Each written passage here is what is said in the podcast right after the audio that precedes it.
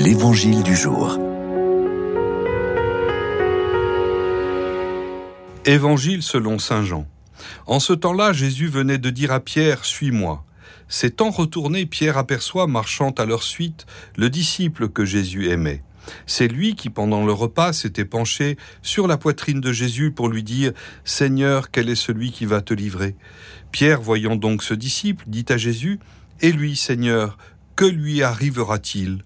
Jésus lui répond Si je veux qu'il demeure jusqu'à ce que je vienne, que t'importe Toi, suis-moi. Le bruit courut donc parmi les frères que ce disciple ne mourrait pas.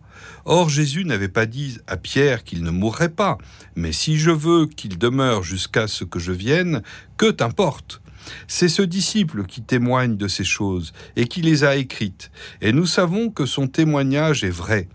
Il y a encore beaucoup d'autres choses que Jésus a faites, et s'il fallait écrire chacune d'elles, je pense que le monde entier ne suffirait pas pour contenir les livres que l'on écrirait. C'est avec la fin de l'Évangile selon Saint Jean que se termine le temps pascal. Avec l'effusion de l'Esprit Saint, demain, jour de Pentecôte, vient le temps de l'Église, en quelque sorte notre temps, celui des disciples missionnaires. Aujourd'hui, nous sommes encore placés au Cénacle, avec les disciples et avec Marie. Pendant ces derniers jours, nous avons médité la mémoire de la parole et de la prière de Jésus. Il y a encore beaucoup d'autres choses que Jésus a faites, et s'il fallait écrire chacune d'elles, je pense que le monde entier ne suffirait pas pour contenir les livres que l'on écrirait. Ce que nous dit Saint Jean dans son dernier verset, c'est que l'écrit ne peut tout dire. Notre relation personnelle à Jésus, celle qui fonde notre foi, cette relation est elle-même fondée sur la parole de Dieu, transmise à la fois par l'écriture qui est la parole de Dieu, les livres dont parle Saint Jean, et par la tradition venue des apôtres, tradition qui est transmission, action.